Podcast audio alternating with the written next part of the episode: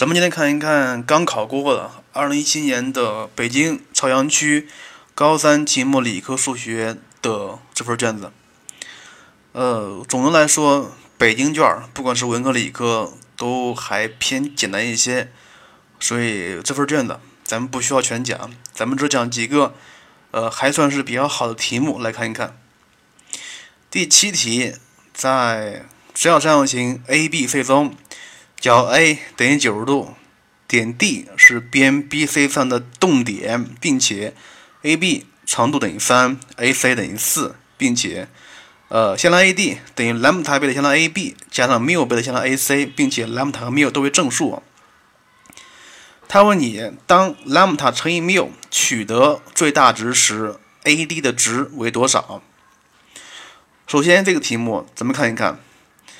它是一个向量体，里面有直角，角 A 等于九十度，并且还知道 AB 和 AC 的长度，所以这个题目它可以建立一个空间直角坐标系，用点来解。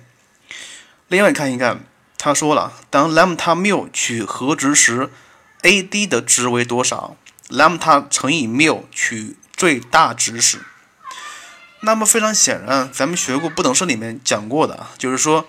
呃，在均值不等在均值不等式里面，核定积最大，而积定和最小，是吧？所以，当和为定值时，lambda 缪取得最大值，而那个等号成立时，lambda 和缪是相等的。所以，这个题目是考到了一个均值不等式啊，对吧？均值不等式。另外，咱们建立一个空间直角坐标系，并且 A 点是零点，B 点是三零点，C 点是零四点。呃，因为 AD 等于 lambda 倍的向量 AB 加上缪倍的向量 AC，所以呃可以得出来 AD 等于三 lambda 和四缪，所以这个点 D 的坐标就是三 lambda 和四缪。另外，点 D 在 A 在 BC 上运动，它是一动点，所以点 D 的坐标它一定是符合 BC 这一个线段的方程的。而 BC 这个线段的方，它就是三分之 x 加四分之 y 等于一，所以把点 D 的坐标带进去，它就是 x 它呃 lambda 加缪等于一，所以 lambda 加缪等于一。咱们刚才说过了啊，就是说，呃，和为定值，既有最大值，并且取等时 lambda 和缪是相等的，所以可以得出来 lambda 和缪是相等且都等于二分之一。所以根据这个就可以把 AD 的坐标求出来，进而求 AD 的模。这个题目答案是，看一看，答案是二分之五。这个题目出在第七题，第七题。当然这么说应该是不是很严谨的，不是很严谨的。严谨做法应该是怎么办呀？是 AD 的 AD 的模的平方，它等于。三 lambda 方加四缪的平方要大于等于二十四倍的 lambda 缪，这里用了一次基本不等式，但是并不是均值不等式，所以可以得出来 lambda 乘以缪要小于等于二十四分之三 lambda 平方加四缪的平方等于二十四分之 AD 的模的平方，所以这就说了 lambda 缪。乘积取得最大值时，那就是说 lambda 和缪相等，并且兰姆达加缪还是一定值，所以根据这个也能求出来 A 的 AD 的长度是二分之五。所以这个题目考察点是两个，第一个是在向量里面直角坐标系它是一个比较常见的工具，第二就是不等式，不等式，当和为定值时，奇有最大值；当奇有定值时，和有最小值。但是需要注意一下。那个等号成立时需要满足什么条件？第十三题看一看，设点 D 为不等式组，x 加 y 大于等于零，x 减 y 小等于零，x 加三 y 小等于三，所表示的区域。对于区域 D 内除原点 y 的任意点 A，A 是 x y，则 x 减 y 除以根号下 x 方加 y 方的取值范围是多少？说一下这个题目，它总共是两问。第一问是一个比较简单的，呃，关于截距的，它让你求最值问题。这个是第二问，它让你求 x 减 y 除以根号下 x 加 y 方的取值范围。首先，咱们把这个可行域先算一算，可行域先画一画，它是一个三角区域里面的。那么你看一看，x 减 y 除以根号下 x 方加 y 方。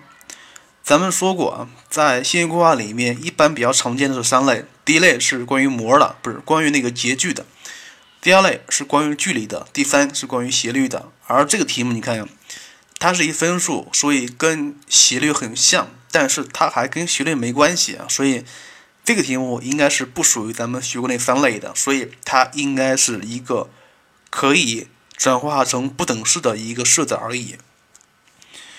呃，咱们看一看。它的分子是 x 减 y，分母是根号下 x 方加 y 方，所以你咱们首先看一看这两个式子到底是有什么关系没有。另外需要说一下，呃，做这个题做这个题的时候，之前是没有思路的，只能是先分析它们的区别和共同点，然后试着做就可以了。谁也说不可能说一眼就看出来这个题目应该怎么做出来的。X 减 y 和 x 方加 y 方的关系是，如果把分子给它平方了，它分子比分母多了一个负的 2xy，所以这个就是它们的区别，是吧？呃，你看一看，它的分母是带有根号的，所以咱们需要首先想着把根号给它去掉了，或者说，呃，你把这个整体给它平方了，然后开开根号就可以了，对吧？然后。整体平方它就是 x 减 y 的平方除以根号除以 x 方加 y 方。咱们刚才说过了，分子和分母就差了一个负的 2xy。所以咱们试着从分母出发，分母出发就是 x 加 y 的平方，它等于 x 方加 y 方加上 2xy。所以这里就出现了 x 方加 y 方，对不对？所以。进一步化简就是 x 方加 y 方要大于等于二负二倍的 xy。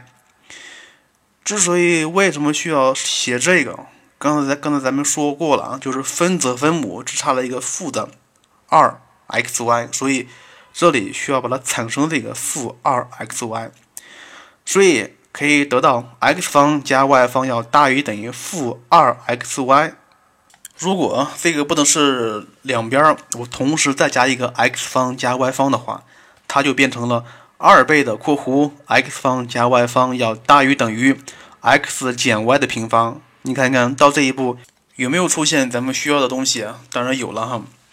这个时候，然后把它除过来，它就是 x 减 y 的平方除以根号除以 x 方加 y 方要小于等于二，所以可以解出来这个东西啊。它是取负根二到根二的，但是不要忘了啊，它给的你这个可行域上可以看出来，x 减 y 它是一负数，所以结果应该是啊错了错了，应该是一个非正数，非正数，因为在线上的时候它可以为零，所以取值是负根二到零，两边都是 b 的，都是 b 的，所以这个题目说完了，咱们看一看这个题目应该是怎么想的。另外说一下，这个题目做起来，你要排除掉咱们学过的三类比较常见的线性规划问题，它并不属于哪一类，所以应该把它作为一个比较另类的一个不等式来解。另外，你还需要分析一下分子和分母的关系是什么，分子和分母到底是相差什么东西，然后再慢慢的补就可以了。这个题目只能是边试边做，谁也不可能说一开始就知道题目应该怎么做的啊。接下来第十七题，在如图所示的几何体中，四边形 ABCD 为正方形，四边形 ABEF 是直角梯形，并且 AF 和 BE 平行，AB 和 BE 垂直。平面 ABCD 和平面 ABEF 的交线是 AB。第一问，让你证明 AC 平平行于平面 DEF。第二问，若二面角 DABE 为直二面角，并且棱 DE 上是否存在点 P，使得 BP 垂直于平面 DEF？若存在，请求出 DP 比上 DE 的值。若不存在，请说明理由。像这个题目，第一问非常简单，第二问他说是存不存在一个点，使得这个线和面垂直。它是一个开放性题目，如果说你要能把一个点给找出来，那最好的是不是？他说了，说这个点 P 是第一上的动点，你也不知道什么时候它是垂直的，所以一般的做法是，咱们并不是需要找，而是需要设。如果你要是能把这个点 D 的坐标给找出来的话，那么它就是存在的。既然说坐标了，那么咱们就需要建立一个空间值叫坐标系。呃，至于怎么建立，这是非常简单的啊。所以，又如果说咱们假设这个点 P 是存在的，那么咱们设 dP 比上 dE 等于 lambda，那么整个的 dE 向量是可以求的，然后就可以求出来这个。dP 的向量就是用兰姆达来表示的向量，呃，根据这个就可以求出来了。至于过程怎么写的，也是非常简单哈。如果说呃一个向量不是一个直线和一个平面垂直的话，那么应该怎么证明呢？你可以这么证啊，你可以证明，你可以先找一下平面 DEF 的法向量。如果你可以证明出这个法向量和向量 BP 是共线的，那么就可以说明。呃，这两个这个线和这个面是垂直的，但是怎么证明一个法向量和向量 BP 是共线的呢？而且它是一三维的。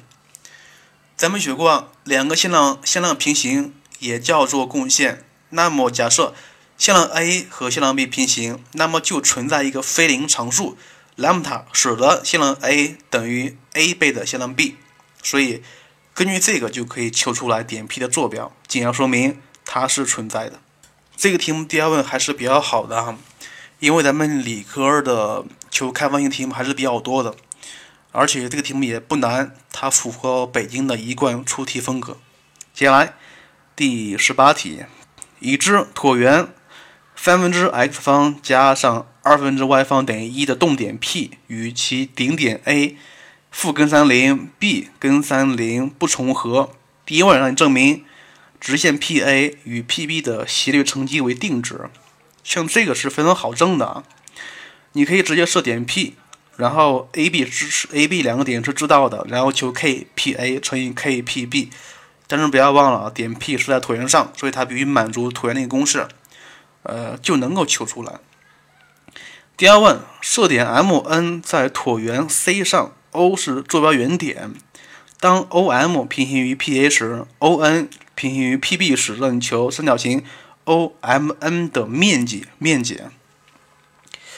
呃，关于第二问的做法，其实表达上是非常多的，是非常多的，是非常复杂的，而且我估计你没有十分钟根本就算不出这个答案来。所以这个题目咱们看一看，分析一下。这个题目是 A 和 B。在椭圆的两个顶点上，点 P 在椭圆上，所以第一个让你证明 PA 和 PB 的斜率乘积为定值。那么，咱们讲过，把椭圆转化成圆之后，你看看，如果把这个椭圆转化成圆之后，那么 AB 是过原点的一条直径，点 P 是在圆上的一个点，所以 PA 和 PB 它们是垂直的关系，在圆内是垂直关系。那么，咱们还知道。把椭圆转化成圆之后，它们的比例关系，它们的斜率是成比例变化的。所以，呃，既然说转化转化成圆之后，PA 乘以 PB 的斜率乘积为负一，那么就可以说明，在圆椭圆里面，呃，PA 和 PB 的斜率乘积也是定值。咱们看第二问，第二问，第二问其实非常简单，它是这么说的：AP 平行于 OM，BP 平行于。O N 让你求 O M N 的面积，那么你看，让你求这个 O M N 的面积到底是如何求呢？首先，你可以用形态公式求出来 M N 的长度，然后用点到直线距离点到直线距离公式来求它们的高。那么这么说这么做，我估计是非常难求的，非常难求的。呃，因为第一问里面 A P 和 P B 的斜率它是成一个定值的。所以可以用一个 k 把这两个斜率给表示出来。那么说，OM 和 ON 的 k 也知道，是吧？所以而且它们还过原点，所以就可以写出来 OM 和 ON 的直线方程。然后的话，这两个这两个直线方程分别与椭圆的一定方程组，就可以求出来 MN 的坐标来。然后进而可以求出来 MN 的 k。然后进而可以求出来 m n 的长度，对吧？然后进而可以求出来 O 点到 M 的距离。但是我估计题目会非常复杂一下。但是你想一想，如果把这个椭圆转化成圆之后，这个 O 点它就是圆点，AB 是一条直径，点 P 在圆上。根据第一问，咱们知道这个 APB 它是一个直角，那么这个角 MON 它也是直角，是吧？所以在圆内，三角形 OMN 它是一个等腰的且直角三角形，腰长就是半径等于一样，所以可以非常轻松的把三角形 OM 的 OMN 的面积给求出来。然后咱们还知道。把椭圆转化成圆之后，它们的面积也是成一个比例关系变化的，所以可以通过这个反反推出在椭圆里面的 OMN 的面积。所以它的过程，它的解法是非常简单的啊，只需要三步就可以了。至于说在高考题目里面把椭圆转化成圆之后，到底给不给分儿，呃，会扣多少分数？这个的话，其实现在来说还没有一个统一的说法。但是我觉得啊，我觉得方法就是方法，没有对和错之分，也没有高级和不高级之分。只要能做出来，它就是好方法，是吧？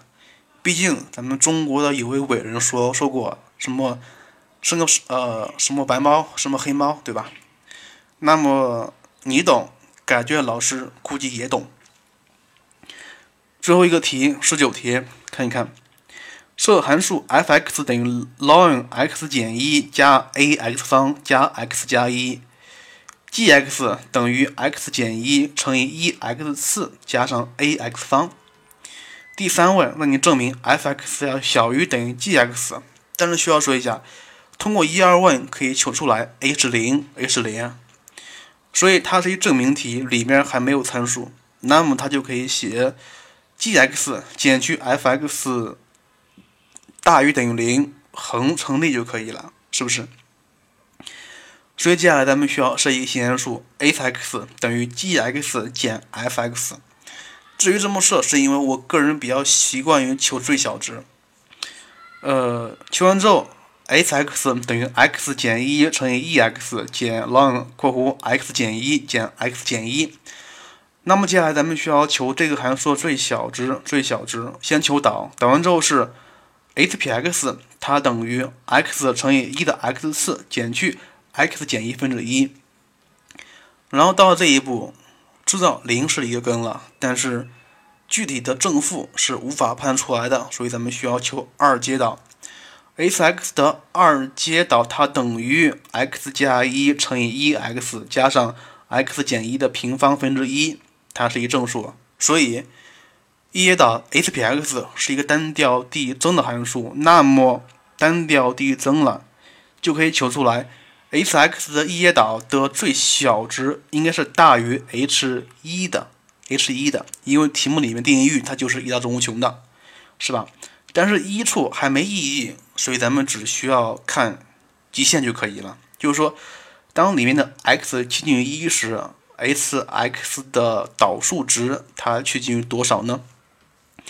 这个还算是非常简单的，可以看出来，呃，应该是趋于趋近于负无穷的，趋近于负无穷的，呃，所以这个时候咱们可以发现了，就是 h(x) 导数的最小值要比零小，那么它跟咱们比较常见的二阶导的用法是不一样的，咱们二阶导是用来说明，呃，一阶导的最小值是比零大。最大值比零小才可以，那么这个时候出现了最小值比零小，那么它就是就没有意义的，没有意义的，对不对？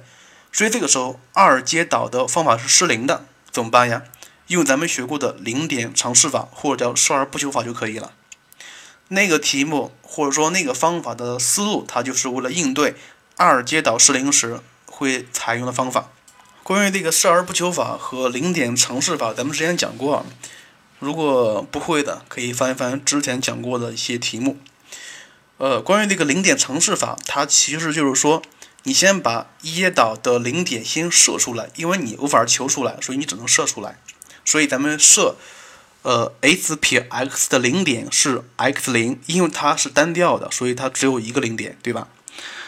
呃，但是这样说对吗？这么说不严谨，咱们还需要说明它确实只有一个零点，因为它可能是呃无限接近于横轴了，但是它与横轴没有交点，所以不能说一个函数是单调函数就可以说明它是只有一个零点的。因为 x 撇一是一负数，x 撇二是一正数，并且 s 撇 x 是一个单调第三函数，所以它肯定是只有一个零点，而且是 x 是 x 零。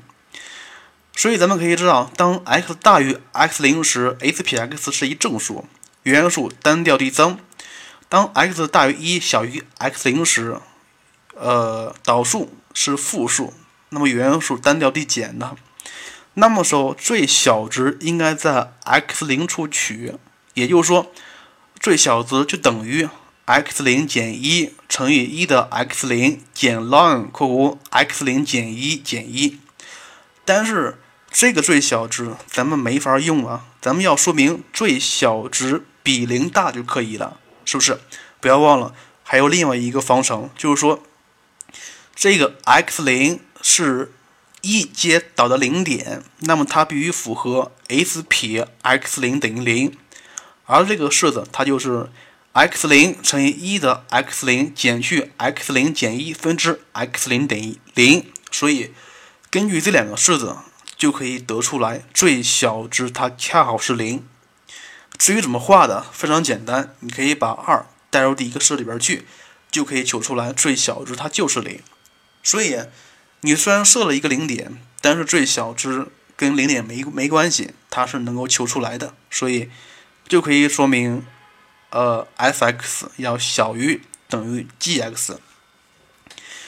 另外，这个题目就是这么解的。然后，我想回答回答同学们一个问题，就是很多学生会说，曹老师，你的你的笔记或者说你的方法有点难，因为你我们老师从没有从没有讲过你们这些方法。但是我想说一下，在高考题目里面，每一年都可能会考一些你们老师没有讲过的题型，或者说，呃，看起来稍微超纲的，其实完全没有超纲的题型，并不是说我的方法是有多么的难，而是说你们掌握的方法是过于少了。关于导数专题里面，很多学校老师没有讲。没有讲极限的，但是我想说，很多省份的模拟题里面的导数题，他们都用了极限思想。如果你不会极限，那么这个题目真的是不会不会做。所以我希望同学们多做些题目，多看些题型，多掌握些方法，然后不要觉得自己掌握的够了，其实掌握的远远还不够。所以通过这个题目，最后两个题目，一个是圆的曲线，一个是导数。第一个圆，第一个圆的曲线，它可以用椭圆化圆法，非常简单，会节约很多时间。第二个题目，最后一个题导数第二问，它可以用零点尝试法。那么我问你，这两个方法咱们都讲过，那么你会吗？你们老师讲过吗？如果没讲过的话，那么高考题如果出现这样题目，那你能拿多少分数呢？所以自己想一想，像一些没有讲过的方法，到底是需不需要学？需要自己衡量一下。行了，咱们今天的课就这样了，再见喽。